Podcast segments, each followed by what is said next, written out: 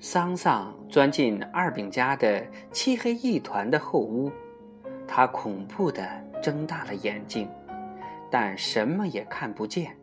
他知道那口漆的十分漂亮的空棺停放在什么位置上。他想，算了，还是躲到一个草垛洞里，或是谁家的厕所里吧。但，他又不肯放弃那个让他胆战心惊的念头。桑桑总是喜欢让自己被一些荒诞的、出乎常理的念头纠缠着。在这一轮的贼回家中，扮演好人角色的正是二饼。二饼可能会想到我藏在这儿的，桑桑就想象着我躺在空棺里。过了不一会儿，就听见沙沙声，有人进屋了。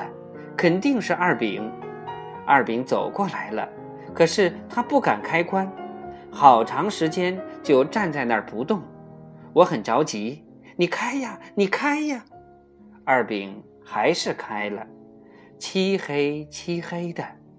二饼在往里看，可是他看不到我，我也看不到他，但我能够想象他那时候的眼睛，一对很害怕的眼睛。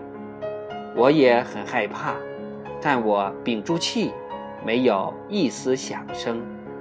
二饼想伸手进来摸，可终于不敢，突然的跑掉了。桑桑壮起胆子爬进了空棺，他没有敢盖盖儿。过了一会儿，桑桑就不太害怕了，他觉得这也没有什么。他闻着好闻的木香，觉得这里头很温暖。有一阵子，他居然想到了他的鸽子，在地上啄食的鸽子，在天空飞翔的鸽子，蹲在屋脊上接受阳光抚摸的鸽子。似乎有一阵酥碎的声音。桑桑猛然收紧了身体，但他马上。就判断出，这不是二饼，而是一只寻找老鼠的猫。这时，桑桑希望那只猫在这里多停留一会儿，不要立即走开。但那只猫在屋里寻觅了一番，呜喵了一声，丢下桑桑走了。桑桑感到有点遗憾。巷子里。吃通吃通的跑步声，桑桑知道这是一个贼，正被好人追赶着。他赶紧笔直的躺着，因为他怕好人突然放弃了追逐的念头，而改为跑到后屋来窥视。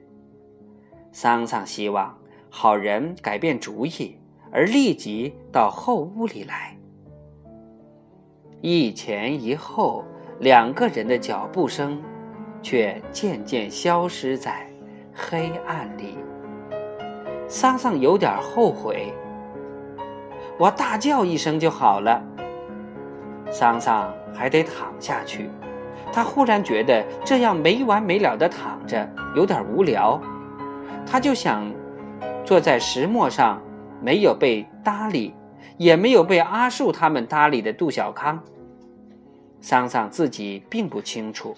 他为什么要对杜小康耿耿于怀？但杜小康确实常常使他感到憋气。